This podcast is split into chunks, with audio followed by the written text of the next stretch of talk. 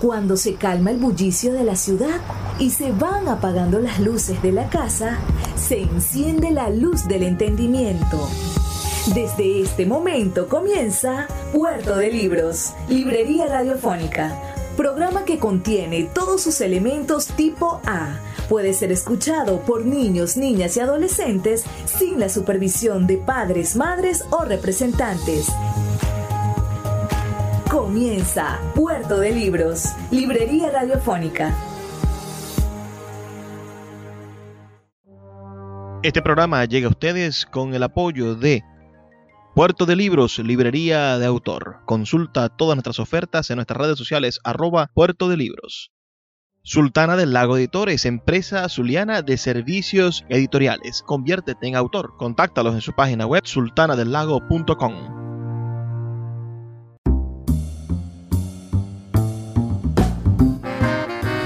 Bienvenidos a Puerto de Libros, Librería Radiofónica. Les habla Luis Peroso Cervantes, quien de lunes a viernes, de 9 a 10 de la noche, trae para ustedes este espacio a través de la Red Nacional de Emisoras Radio Fe y Alegría. 23 emisoras conectadas en todo el país para llegar a sus hogares con buenos libros, con alternativas para la lectura y algunas excusas para entrar en el mundo de la intelectualidad, ese mundo que pareciese arrebatado de ínfulas, pero realmente está lleno de dudas y de ganas de hacer las cosas mejor.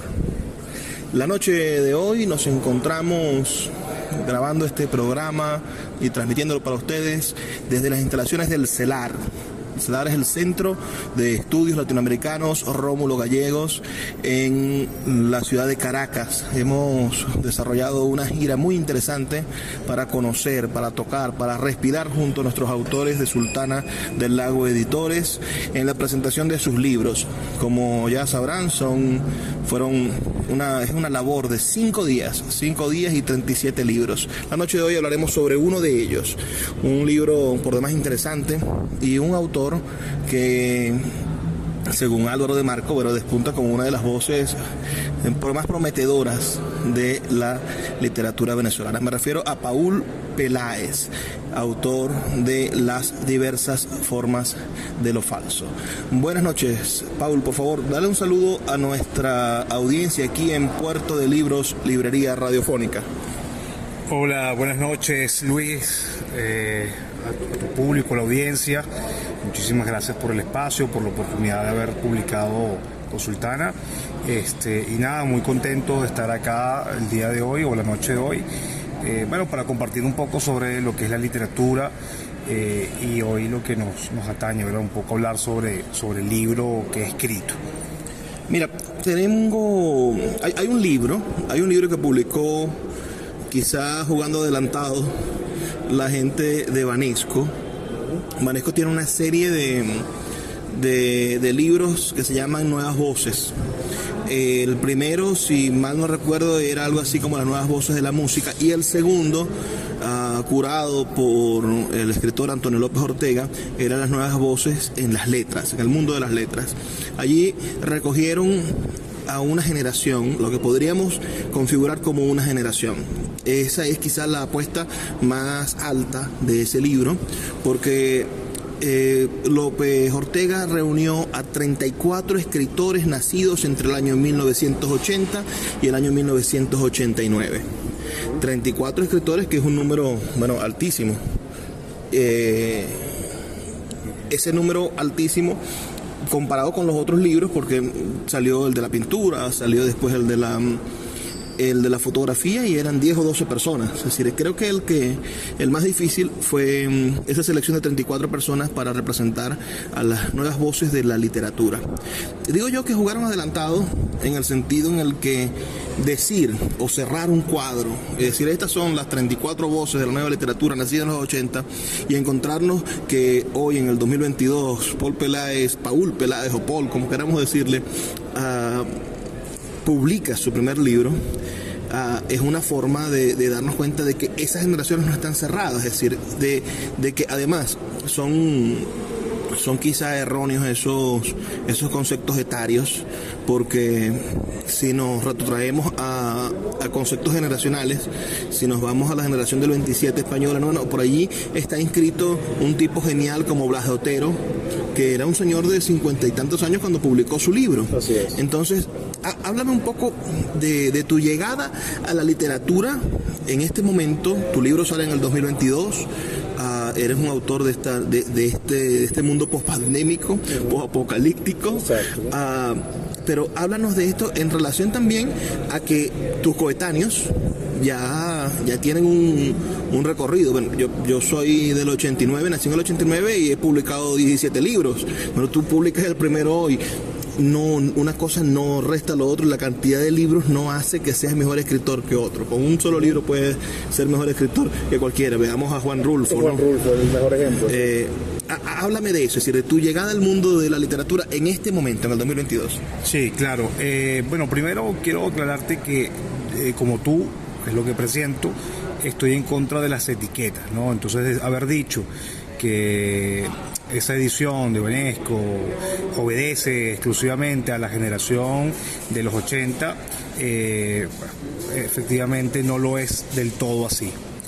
Eh, yo, digamos, siempre he tenido, siempre sentí la curiosidad por escribir, escribir cuentos particularmente. Y yo me di cuenta, y yo creo que eso también lo menciono en el prólogo del libro, eh, yo estaría cursando creo que octavo grado, este, y los cuentos de Julio Garmendia me impactaron muchísimo y siempre tuve, desde entonces tengo esa curiosidad o tuve esa curiosidad de eh, intervenir en el, en el arte de, lo que es la escritura. Eh, siempre también tuve una vena artística, probé durante mucho tiempo la música, eh, soy músico, pero fíjate que es la literatura lo que a mí me ahora me llama, me convoca y, a raíz, digamos, de, este bagaje que uno ha tenido siendo venezolano, eh, estos últimos años siempre hay algo que, uno desea expresar de alguna manera.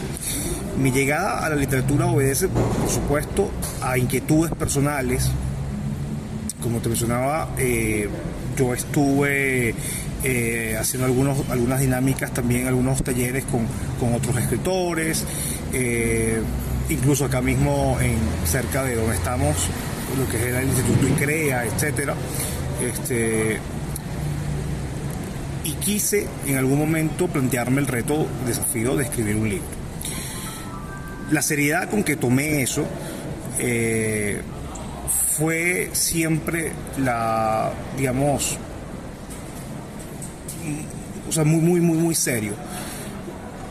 En el momento en que yo empecé a leer a los grandes escritores me di cuenta que había algo algo más allí, algo más que yo. Había una propuesta, había una propuesta no solamente en términos artísticos, de formas y tal, sino había una propuesta también de estilo de vida.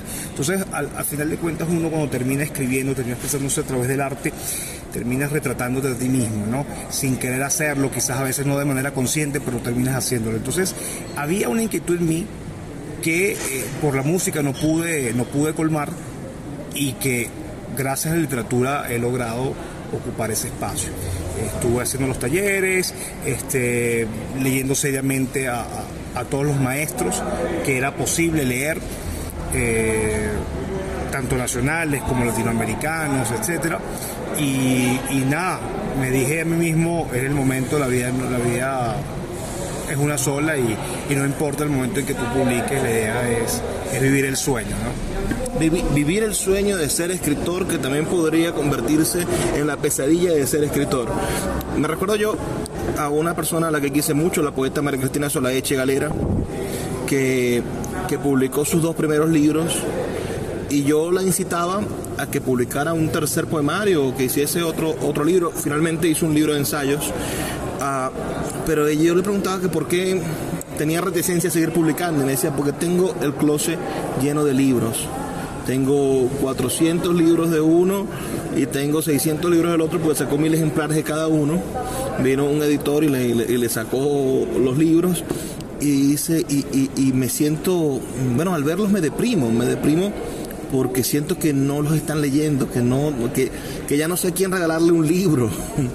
Ah, entonces, ese, ese, sueño dulce de querer ser escritor en el medio de, de tantas dificultades, quizá también pueda convertirse en una especie de pesadilla. Pero no, no, no hablemos de lo malo ahorita, hablemos más bien de, de, cómo construir nosotros esa realidad.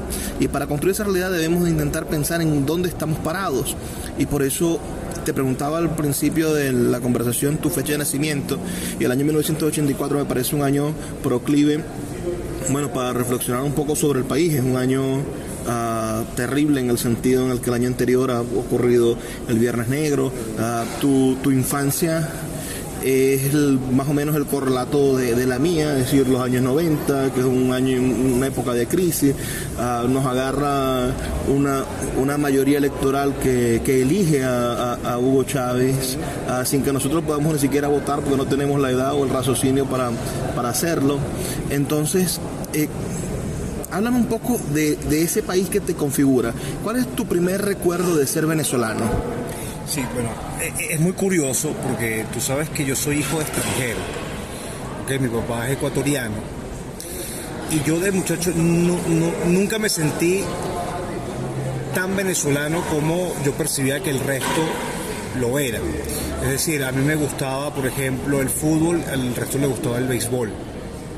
Entonces ya desde ahí había una ruptura de mi persona con los muchachos de mi entorno. Por supuesto, a ver, uno es muchacho, uno siempre, eh, tú sabes que la, la, hay una necesidad de aceptación en estos primeros años de vida, este, te lleva pues a experimentar, a conocer, a relacionarte, eh, pero nunca en mi niñez fui tan, tan eh, digamos, apegado a esa idea de nacionalismo. Sin embargo, yo recuerdo claramente eh, eventos históricos importantes en Caracas, como el Caracazo, lo recuerdo muy, muy claramente, muy vívido, eh, y recuerdo los golpes del 92. Eh, recuerdo que Venezuela era un país ya convulsionado. Venezuela, pero en paralelo, fíjate tú la curiosidad, era tal mi felicidad en mi casa, con mi familia, con mis amigos, los amigos de la cuadra, este, que al margen de la situación que se podía sentir, que recuerdo que había este, saqueos y todo este tipo de cosas, yo, yo invertía mi tiempo en jugar y, y, y divertirme y pasarlo bien. Hay, hay, un escritor, ahorita no recuerdo, que decía que cuando niño eh, no tenemos disposición de sufrir, no podemos sentir la pobreza, por ejemplo, no la sentimos. Si nos toca jugar con un charco, somos felices jugando con un charco. Después, bueno, cuando crecemos, la, la, la conciencia de clase quizá no, no, castiga. Vamos a hacer una pausa, son solamente dos minutos para escuchar los mensajes de Radio Fe y Alegría y ya volvemos con más de este programa con Paul Peláez, autor de Las diversas formas de lo falso, un nuevo libro de Sultana del Lago, editores, un título que ustedes deberían leer, es un título de microficción. Y, y, o de relatos breves también, tiene relatos hiper breves y tiene relatos breves y creo que, que va a ser sin duda una, una de esas piezas que se suman a la historia de nuestra literatura. Ya volvemos. Escuchas Puerto de Libros con el poeta Luis Peroso Cervantes. Síguenos en Twitter e Instagram como arroba Librería Radio.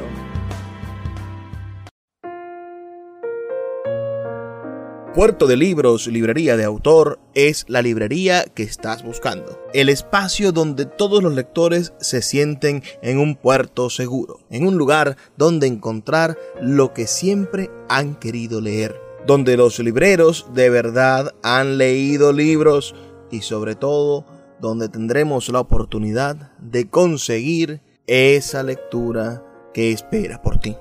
Estamos en el Teatro Varal de Maracaibo y próximamente abriremos de nuevo nuestra sede en la vereda del lago. Pero puedes adquirir libros en todo el país a través de nuestra página web www.puertodelibros.com.be o nuestra cuenta de Instagram arroba puerto de libros, puerto de libros, librería de autor, la librería que estás buscando. El poeta Luis Peroso Cervantes le acompaña en Puerto de Libros, Librería Radiofónica, por Radio Fe y Alegría, con todas las voces. Seguimos en Puerto de Libros, Librería Radiofónica, esta noche con el gran Raúl Peláez. Bienvenido. Bueno, cuando cuando uno dice así el gran y utiliza esas cosas grandilocuentes, uh, pareciese que, que estuviese quizá en algún momento siendo irónico, ¿no? Pero pero hay que construir los mitos. A mí me encanta una, una cosa de la literatura y es como a veces los lectores vamos deshumanizando y convertimos como en dioses a nuestros autores, ¿no? Es decir, pensar en Bukowski, ahorita tenía en la mano el borracho de Bukowski, uh, eh, es un, es un libro espectacular, la película eh, lo, lo, lo, hace mítico. Bukowski es un tipo mítico, pero de, debió haber sido un borracho insoportable, es decir, como, como todos los borrachos.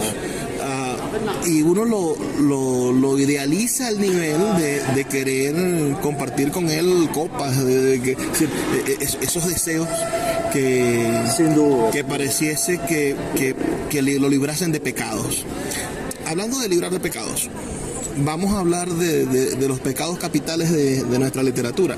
Hablemos de, ese género en el cual tú te inicias, en la narración breve. Tenemos grandes maestros en narración breve en Venezuela. Mira, desde Alfredo Armas Alfonso hasta, hasta la actualidad, pasando... A mencionarte a Nodio Quintero, que es uno de los, para mí, de los pilares fundamentales de, de la literatura, sobre todo de la cuentística venezolana. Ese es un ejemplo de un hombre espectacular en su escritura, pero te sientas al lado de él y no puedes sacarle una palabra. Es así, es así, es muy tímido eh, o, o, o, muy reservado. Eh, quería hacerte mención que sobre esto, estos calificativos de grande y tal, hay, hay un dicho que dice eh, uno primero soba al caballo, le soba primero el lomo, el lomo para después montarlo. Entonces uno va precavido siempre con los halagos, ¿no? Eh, sin embargo, no, termina de creerse la película. Yo creo que es lo mejor que podemos hacer. Eh, más allá de, personificar una, una, imagen pública, este, somos, somos eh, arte y parte. Es decir, eh, yo puedo ser, sin duda alguna, una figura este, visible, pero, pero no, no, puedo dejar de, de, dejar de mi esencia de lado. Eh, sobre la cuenti, el, cuento, eh, yo creo que ya te mencioné el Nodo Quintero, para mí uno de los, con imaginario envidiable además, ese imaginario de, del campo, yo, yo siento a veces un celo de, de, esas imágenes tan, poderosas y cautivadoras que, que genera eh, el Nodo Quintero en sus cuentos. Eh, te podría mencionar Arturo Larpietri, para mí Arturo Larpietri sin duda es uno de los eh, maestros eh, que mejor llegó a conseguir el género del cuento. Y, sin duda un libro de cabecera, eh, rajatabla, ¿no? Este, para, para mí. O sea, vamos, vamos a hacer un recuento. Me hablas de Ignacio Quintero, profesor de, de, la ULA, especialista en literatura japonesa. Recientemente, bueno, digo yo recientemente, quizás hace unos tres o cuatro años, Candaya, una gran editorial española, publica sus cuentos completos. Sí. Uh, después me, me, nombras Arturo Larpietri, que, que, sin duda es uno de los grandes maestros de nuestra literatura. Allí eh, ustedes podrán revisar en internet su cuento, para mí, uno de sus cuentos más famosos, Lluvia, Lluvia sí. ese, ese maravilloso cuento mágico donde se presenta un niño que cambia una realidad. Ya, algunos dicen que es una especie de metáfora del Espíritu Santo. Hay un montón de, de, de, ideas, pero que es un cuento que está entre los cuentos fundamentales de la literatura en español. Así es. Uh, y su libro Barrabás y otros relatos, que es el libro iniciador de la vanguardia narrativa en, en nuestro, en nuestra literatura. Eh, que por cierto, Jesús Semprún, el crítico literario, bueno, le hizo la vida imposible por ese relato y fue este, la manera en la que hubo un cambio generacional, ¿no? Porque cuando tú te resistes a las nuevas generaciones, las nuevas generaciones terminan estrellándote contra la pared. Siempre es así. El, y, y, por último hablamos de Luisito García. Es decir, esto podría ser un, un, un pastiche ideológico interesante. Sí. a Luisito García, que es un de, los, de los que se ha nombrado eh, quizá uno de los que tengan mayor vinculación ideológica, pensémoslo, o bueno, a pesar que Luis Pietri bueno, fue, fue muy activo entró a la presidencia, etcétera. Pero Luisito García es un excelente narrador y este, este libro que nombras, Rajatabla, es sin duda una, pieza fundamental de la narrativa breve. No sé cuántos cuentos tendrá Rajatabla, 60, 80 cuentos. Y, es un es un monumento a la escritura, porque mantiene un tono narrativo, mantiene se, ve que hay una, una, idea, una idea, de que el libro de cuentos no es solamente pegar cuentos diversos y, que salga lo que salga, ah, sino que obedece una unidad. Obedece una unidad. Cuéntame un poco de, tu libro. ¿Cómo se construyó las diversas formas de lo falso? Bueno, fíjate, yo te nombro estos tres escritores, ¿ok? Porque existe en mí una idea ya de la diversidad, de ahí el nombre, ¿no? O, ya, esos son las raíces del nombre del libro. ¿Qué surge? Eh, yo quería construir un libro que tuviese texturas, diferentes texturas en cuanto a ritmos, en cuanto a estructuras, en cuanto a géneros. Este, como bien lo, dijiste, había relatos breves, relatos, micro relatos, hay un relato largo. Entonces, eh, he tratado, además de, tener relatos con, con estilo un poco más tradicional, también hay, hay, mucha experimentación en el libro, ¿no? Entonces, eh, lo mencionaba Álvaro el, otro día, eh, hay un poco de juego tipo cortasariano, quizás, este, pero e, e, esa, esa, esa, ese estilo cortasariano o esa búsqueda de juego obedece no a la imitación eh, o a la búsqueda de, similitudes con otros escritores, sino obedece a, preguntas genuinamente eh, internas, individuales. Yo recuerdo la primera vez que me di cuenta de esto fue porque alguien más me lo comentó. Eh, un amigo, también poeta, me dijo que estás haciendo las mismas preguntas que se hizo. Entonces, cuando yo te menciono estos primeros tres escritores, es porque cada uno tiene una particularidad, tiene una voz particular. Y a mí se convoca cada una de ellas. Fíjate, el, el libro Rajatabla, a pesar de que es verdad, existe una unidad en, el libro, pero también el libro experimenta con ritmos, con el idioma. O sea, hay una experimentación allí que me pareció muy interesante. Eh, en cambio, el trabajo de Arturo Lerpetri, por ejemplo, es la búsqueda de metáforas no, no, no, no, no García Márquez, pero tiene una convocación de, imágenes poderosas de uso recursos como el símil, la, metáfora, e, etcétera, que, a mí me llama mucho la atención, o sea, es, es un tanto retórico, pero a mí me gusta la retórica. El uso, de hecho, en el libro se van a dar cuenta que hay un hay un uso, espero que sea acorde, que sea válido con respecto a la, retórica, y después tienes un imaginario eh, mágico, fantástico, los cuentos de Enodio Quintero, que lo hace también muy y con una voz muy particular. Entonces, todo esto me convoca a mí a hacer un libro que esté lleno de todas estas ideas, de todas estas sensaciones que cada uno de ellos produjo en mí quería yo también regalarle eso a mis lectores, que cuando acudan a mi libro no solamente vean una historia, sino que también eh, tengan diferentes experiencias en el momento que aborden cada uno de los textos que, está, que compone pues, el libro. Mira, pienso, si mal no recuerdo, una novela de Ignacio Quintero corta, una novela corta, La piel del jaguar, creo que es el, el título y, también juega con esas ideas de, lo absurdo, de lo mágico, de lo mágico, realismo, de lo mágico realista. Ah, creo que, que, allí podría estar el quid de una nueva narrativa. Y cuando digo una nueva narrativa, bueno, en, en Poe siempre, no sé por qué eh, desde el siglo XX andamos siempre buscando lo nuevo, ¿no? O, pero, pero esa búsqueda de lo nuevo es también una búsqueda de, nuestras propias posibilidades de transformarnos a través del habla. Porque cuando nosotros nos hablamos, cuando nos definimos oralmente, bueno, tenemos la capacidad de ir midiéndonos e irnos transformando. ¿Cómo cambió las diversas formas de lo falso a Paul Peláez? ¿En qué te cambió? Bueno, lo primero que me cambió es en eh, aceptar la diversidad, es decir, ya no estoy, ya no soy una persona cerradas en una idea. Es decir, doy cabida a otras posibilidades, a otras formas. Entonces el libro creo que es una expresión, por eso, por eso te comentaba, es una expresión realmente genuina de, mi personalidad, pero era algo inconsciente. Entonces el libro lo que logra o lo que o me lleva a darme cuenta de esas inquietudes que están allí en el subconsciente, reposando, que no se expresan de manera eh, claras al principio, son más bien ideas que reposan en, lo onírico, entonces, pero que el libro tiene una suerte de despertar, ¿no? de darme cuenta eh, cuáles son mis propios latidos. Y yo creo que eso es uno de los de los de, las gracias que tiene la literatura este, para sus escritores. Yo creo que cada escritor halló su propio su propia realidad, su propio mundo, su propia persona en el momento en que en que se vio en el espejo de, su propio libro.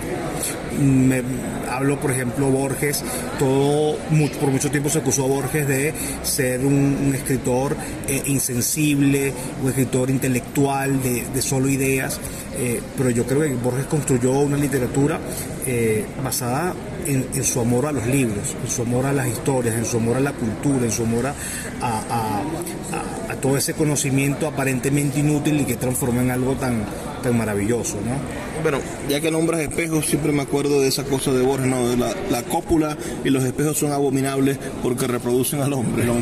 Vamos a hacer una pausa, son solamente dos minutos para escuchar los mensajes de Radio Fe y Alegría. Recuerden que pueden ustedes escribirnos sus opiniones al 0424-672-3597. 0424-672-3597. Quédense en cinturía de nosotros porque en el próximo segmento vamos a dar algunos algunas tips para que usted pueda leer gratuitamente algunos relatos de este libro, Las diversas formas de lo falso, de Paul Peláez. Ya volvemos. Escuchas Puerto de Libros con el poeta Luis Peroso Cervantes. Síguenos en Twitter e Instagram como arroba Librería Radio. El poeta Luis Peroso Cervantes le acompaña en Puerto de Libros, Librería Radiofónica, por Radio Fe y Alegría, con todas las voces. Seguimos en Puerto de Libros, Librería Radiofónica, este espacio que hacemos con tantísimo cariño para todos ustedes de lunes a viernes por esta red nacional de emisoras Radio Fe y Alegría. Esta noche les estoy transmitiendo desde, este espacio maravilloso, la casa de Rómulo Gallegos. Y, pareciese que, empezáramos nosotros entonces a construir las, las matrioscas, ¿no? Una dentro de otra, porque estamos hablando de un nuevo libro de narrativa en la casa del, padre fundador de la narrativa contemporánea, de la, de la novelística nacionalista ¿Qué tiene de venezolano tu literatura? Eh, yo creo que de venezolano tiene las vivencias. Es decir, yo, yo trato, en medida de lo posible, eh, de, plasmar estas vivencias caraqueñas en mi libro, ¿no? Hay, algunos cuentos que lo tienen eh, bien, bastante bien marcado. Me hubiese gustado incluir algunos otros cuentos, por ejemplo, de, vivencias mías de la niñez, pero creo que rompía un poco con, la estética del libro, la unidad del libro en términos de, de, estos géneros de absurdo, fantástico. Creo que esos cuentos eran más de corte realista eh, y finalmente quedaron fuera. Pero, pero sin duda, eh, un, hombre, un, un individuo es la suma de sus vivencias, ¿no? Entonces, eh, para nada está excluida la venezuelanidad y sobre todo el hecho de ser caraqueño, que es lo que a mí me, forma, me llena, es lo que soy, no puedo ser otra cosa. O sea, espero, espero que en futuro no nos sea acusado, como fue acusado Borges, de, el escritor menos argentino de todo, eh, después de haber escrito Fervor de Buenos Aires. No, pero que, puede haber más argentino que Funes el Memorioso, ¿no? El Memorioso. ah, ¿qué, cosas, qué cosas es el mundo de la literatura y de la crítica? vamos a, tocarte en ese, en ese aspecto. ¿Cómo crees tú que está la salud de la literatura venezolana? Mira, honestamente no, no, la, no, la, no la percibo. Creo, lo, poco que percibo, este, sé que hay escritores, eh, sobre todo hay muchos poetas. Me, gusta mucho el tema de, la, de, que haya una, una expresión poética nueva, creo que lo que hemos vivido recientemente convoca a, que nuestra generación eh, tenga un, un vehículo por el cual eh, logre conseguir la expresión de todas las quejas que tenemos.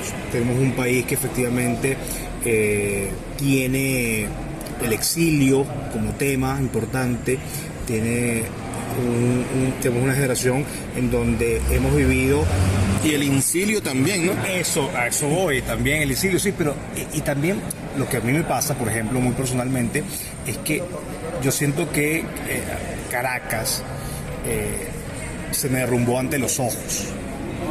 O sea, he sido testigo, el que, el que se queda es testigo de eh, lo que tú comentabas al principio, este, el apocalipsis. Hemos sido testigos del apocalipsis. Y ahora este, no nos queda otra cosa sino dejar cierto testimonio al respecto. Es decir, el arte, no solamente como medio de expresión para buscar una salida a toda esta desesperación que hemos vivido, sino también el arte como eh, una herramienta histórica incluso, como, testimonio de lo que hemos vivido.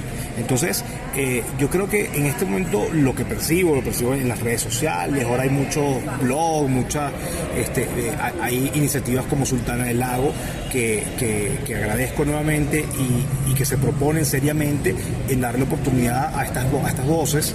Este, yo, yo, creo que la literatura venezolana está en un momento eh, bastante interesante, bastante interesante en términos de producción literaria. Este, y espero que también sea la oportunidad para, leernos, para leernos a nosotros mismos. ¿no?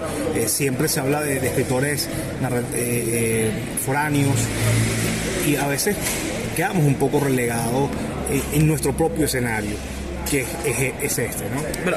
hay, un montón de, de lectores. Yo, yo soy de los que piensan que cada vez se lee más. Hay un montón de lectores y hay un punto en el cual pareciese que nuestros autores no, no conectan con esas personas. Es decir, ¿cómo haces tú para que un joven que imbuido en la mercadotecnia, eh, bueno, se haya convertido en un lector gracias a J.K. Rowling o a, Stefan Myers o a cualquiera de estos que escriben las, las 50 sombras de Grey, etcétera, etcétera, etcétera. ¿Cómo haces tú para que esa gente después vaya a, leer los pequeños seres de, de Garmendia? o para que se encuentren con, con con, con, no sé, con Adriano González León, etcétera. ¿Por qué la literatura venezolana parece que está desasociada, desconectada de una realidad vivencial? Y lo otro es también que hay momentos en que la literatura se convierte en una quejadera y en un reflejo de la realidad a telenovelesco, es decir, lo digo en, bueno, en, autores que, escriben telenovelas. Si uno revisa un poco quizá la literatura de, de de Santella o no, o, un poco más atrás, la de Barratisca, ¿no? Bueno, hay un momento en el que la literatura quiere ser una, una, herramienta de crónica de la realidad y, y quizás esa propia crónica de la realidad va alejando a la gente de, las cosas. Ah, ¿Qué opinas tú sobre eso? Si tú crees que ¿qué necesita la literatura venezolana para acercarse a los grandes públicos? Sí, bueno, yo creo que suceden varias cosas. Lo primero es que eh, estamos creciendo, sin duda alguna, en la época del Internet. O sea, el Internet nos opaca. Eh, las primeras referencias que pueden tener muchos de estos jóvenes eh, son libros y escritos que sean populares en estos espacios. ¿Por qué nuestra literatura no es popular en estos espacios? Eso es una pregunta que tenemos que hacernos y deberíamos revisar al respecto. Es decir, ¿por qué nosotros no podemos ocupar esos espacios de igual manera? Lo estamos haciendo y si lo estamos haciendo, ¿de qué manera lo estamos haciendo que evita que nuestros jóvenes este, acudan a nuestra literatura. Lo otro, efectivamente, yo, estoy de acuerdo contigo creo que también las temáticas están un poco desgastadas. Es decir, eh, no podemos siempre hablar de la realidad venezolana, no podemos tener otro, perdona por nombrar un libro lo voy a hacer eh, otro Juan Planchar, no podemos seguir en este tipo de literatura.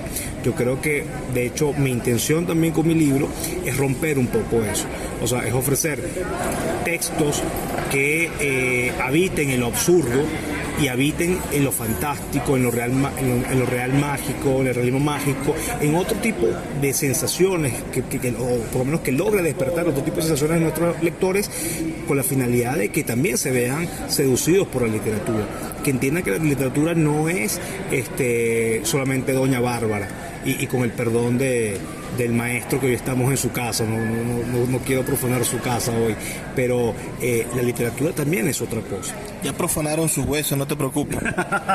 bueno, eh, es, verdad, es verdad. Bueno, la, literatura venezolana es eso y muchas otras cosas. ¿Qué, qué voces de la literatura venezolana contemporánea podrías recomendar?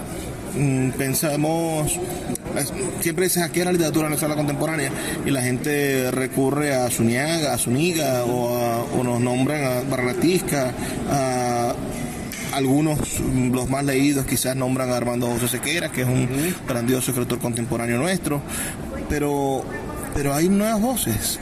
Háblame un poco de, lo que conoces tú de este panorama de nuevos escritores. Bueno, eh, hay ahorita narradores, ahorita se me escapan algunos nombres, pero te voy a mencionar uno y no, no porque sea la entrevista con Sultana del Lago, pero me parece que las novelas de Álvaro Di Marco son un, punto de inflexión importante. Tiene, tiene un estilo muy particular, muy propio, eh, y que, te lo, que no solamente, a ver, te regala toda una experiencia al momento de tú leer. son novelas trepidantes, novelas que con profundidad en sus personajes, muy bien construidas, este, y que tienen una propuesta en términos de, estilo bastante, bastante interesantes.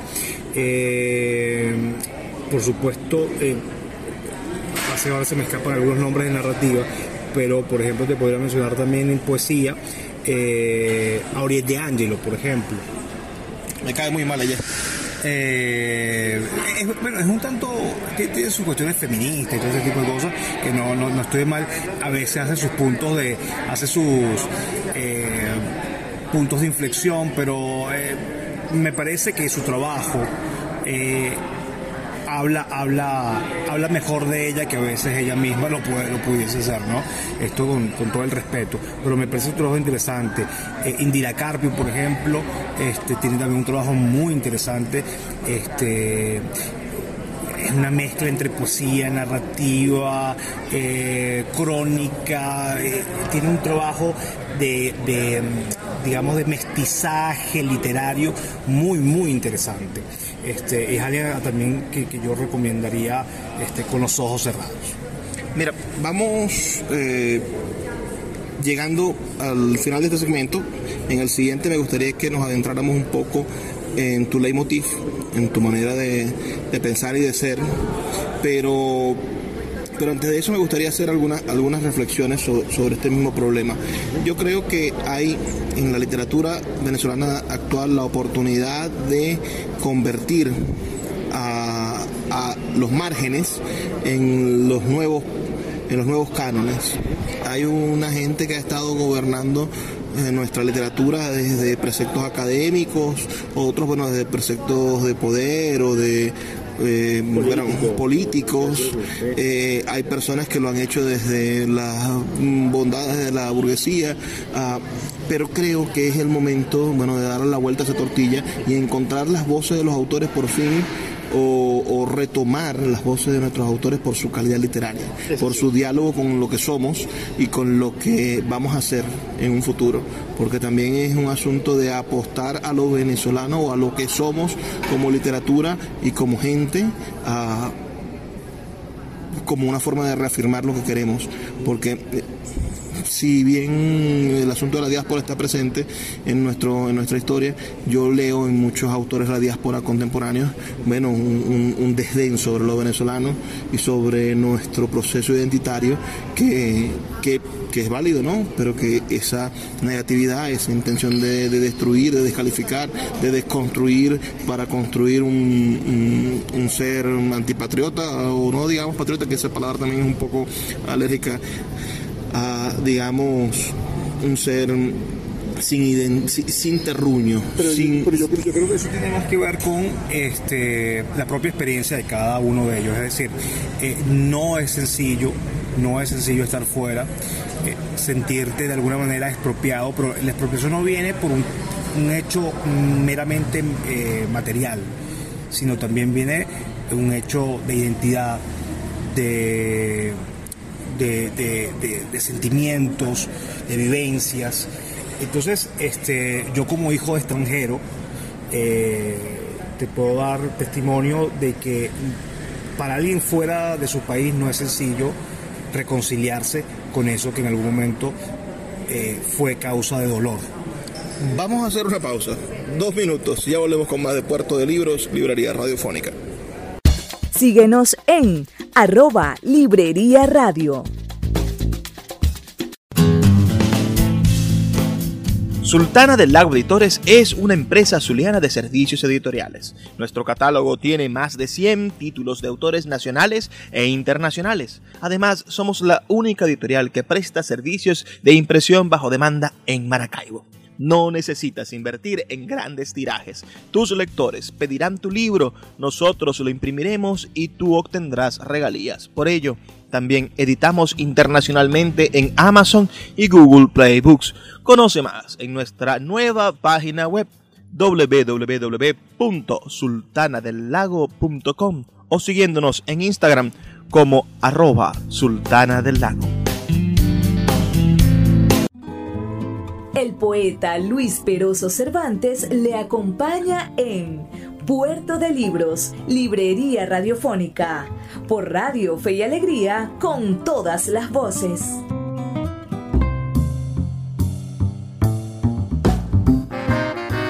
Llegamos ya a nuestro último segmento aquí en Puerto de Libros, Librería Radiofónica, esta noche con el escritor venezolano Paul Peláez, autor de las diversas formas de lo falso, editado por Sultana del Lago Editores y presentado recientemente, el pasado 20 de abril, en la Biblioteca de los Palos Grandes, en la sala Eugenio Montejo, a sala llena, con aplausos, pitas y barras cuando se hizo el bautizo de este libro. Y buena parte de esas personas no habían leído el libro, así que no los culpamos. Por eso tuvieron la posibilidad de aplaudirlo de esa manera.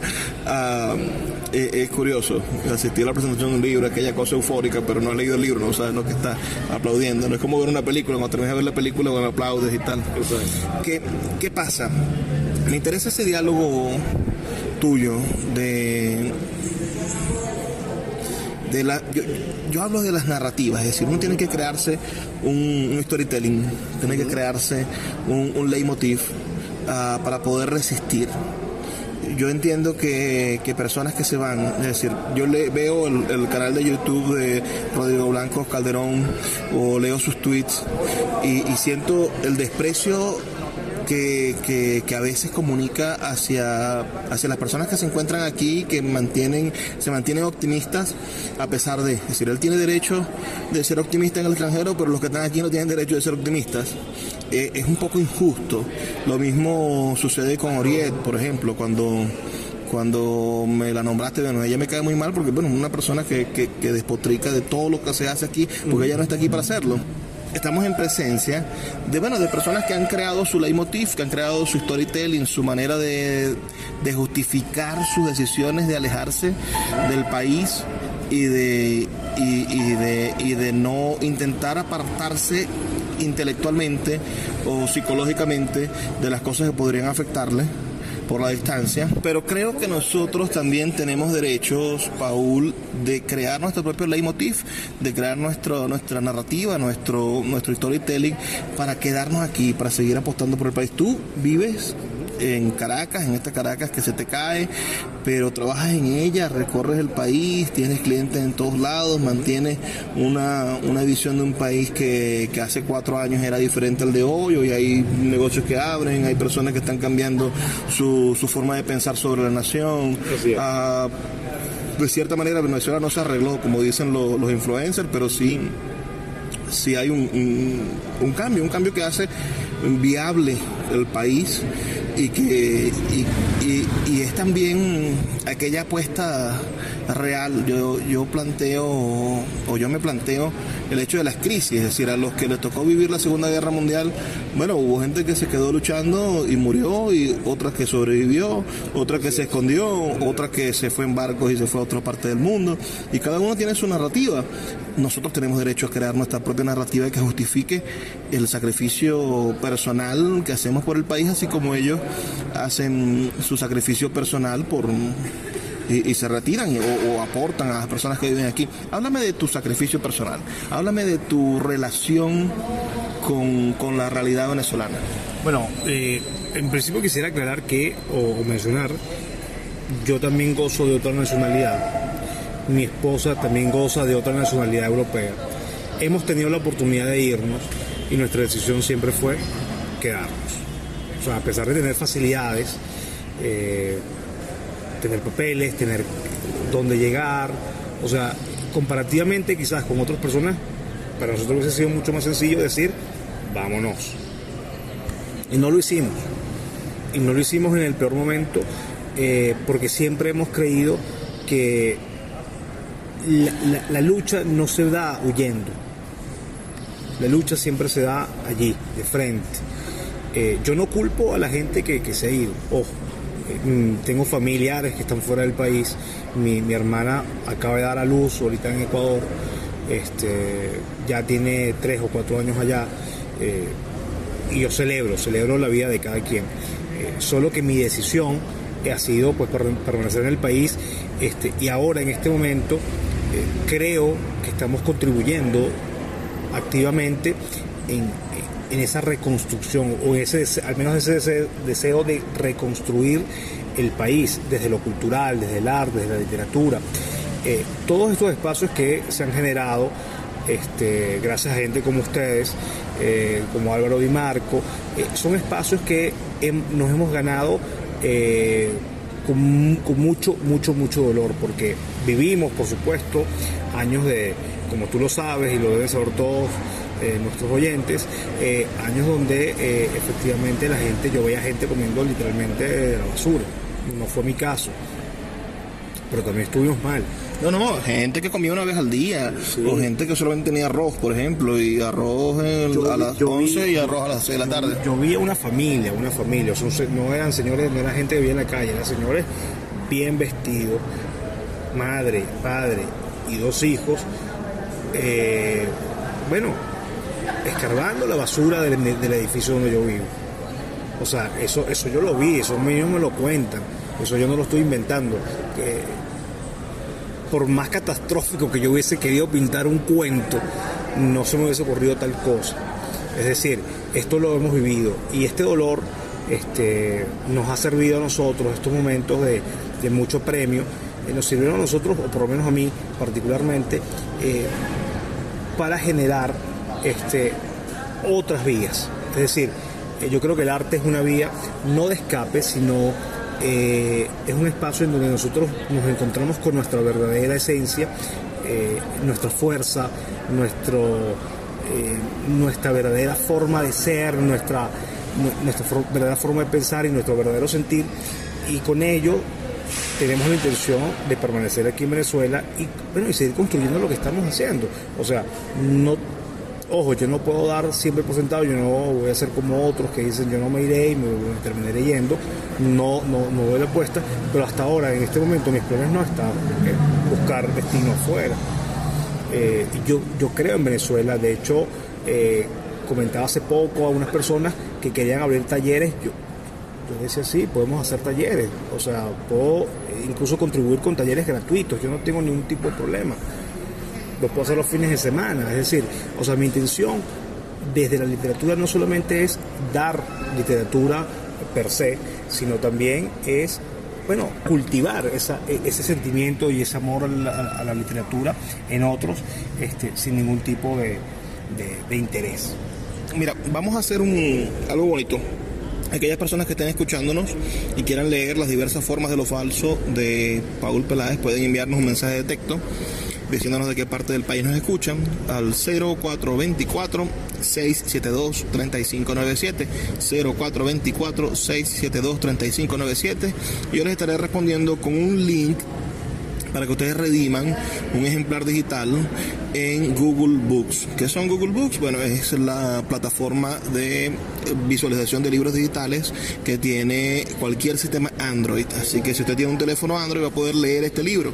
También lo va a poder hacer desde su cuenta Gmail. Entonces, les puedo enviar ese, ese, ese regalito a las 10 primeras personas que nos envíen un mensaje de texto al 0424-672-3597 diciéndonos de qué parte del país nos escuchan. Estamos, como les digo, con Paul Peláez. Paul, para, para finalizar, háblanos un poco de de lo que estás escribiendo ahora. Es decir, cuáles son los proyectos de este escritor que, como dice Álvaro, es una promesa. Es decir, te metiste ya en camisa de once estás en la promesa, ser una promesa de la literatura venezolana. ¿Cómo cumplir esa promesa? ¿Qué estás escribiendo? Bueno, eh, en este momento eh, eh, había empezado con un libro de poesía. Sin, sin embargo, creo que esos, esos versos piden de alguna manera ser, ser incluidos en dentro de una historia. Es decir, eh, creo que eh, ya se perfiló, no lo que creo, ya se perfiló hacer una novela. Se perfiló hacer una novela, estamos trabajando en una novela. Eh, espero tener la lista a finales de año. Y, bueno, este, no, sé si quieres adelanto, pero, pero es la historia de, tres amigos caraqueños y eh, su transitar durante los últimos años en Venezuela, pero va a tener muchos tintes absurdos, fantásticos, eh, encuentros eh, del tercer tipo, cosas, algo un poco más entretenido. Claro, claro. Y entonces, sigues prometiendo, porque vamos a ir, ya tenemos el libro de cuentos, pasamos a la poesía que está por allí latente y, y ahora el, la novela. Seguimos entonces, vamos a poder conocer diferentes facetas del oficio de escritor de Paul Peláez. Es sin duda una experiencia particular. Ahora, si alguien de 20 años, de 19, eh, de 18 o menos quizás, nos está escuchando y, y tiene deseos de escribir, tiene inclinaciones, dudas, le gusta leer, ¿Qué consejo le podría dar Paul Peláez a ese, joven? Que escriba, escriba tanto como pueda, tanto como quiera, tanto como le nazca, eh, y eso en algún momento eh, va a empezar a rendir fruto. Yo creo que el inicio es, es lo más difícil. Eh, la gente se pregunta a veces, no sé sobre qué escribir, y se puede escribir, como decía Cortázar, sobre una piedra, acerca de una piedra. Entonces, cualquier motivo, cualquier inspiración es válida para escribir. Puedes escribir sobre ti mismo, puedes escribir sobre lo que ves, sobre lo que oyes, sobre lo que percibes de la realidad, de ti mismo. Eh, digamos, eh, las fuentes son múltiples eh, y siempre es válido cuando eso se transforma en un texto. Ha sido de verdad un placer conversar contigo. Eh, este libro se encuentra disponible en Amazon, en Google Play Books, en nuestra página web sultanalago.com, en la librería Calatos en Caracas y en la librería Puerto de Libros de Maracaibo. Hacemos envíos a todo el país y estoy seguro de que disfrutarán cada una de las páginas del libro de Paul Peláez las diversas formas de lo falso. Es hora de despedirnos, pero debo recordarles que estamos aquí de lunes a viernes de 9 a 10 de la noche por la Red Nacional de Emisoras Radio Fe y Alegría. Les habló Luis Peroso Cervantes, quien les pide, les suplica que por favor sean felices, lean poesía.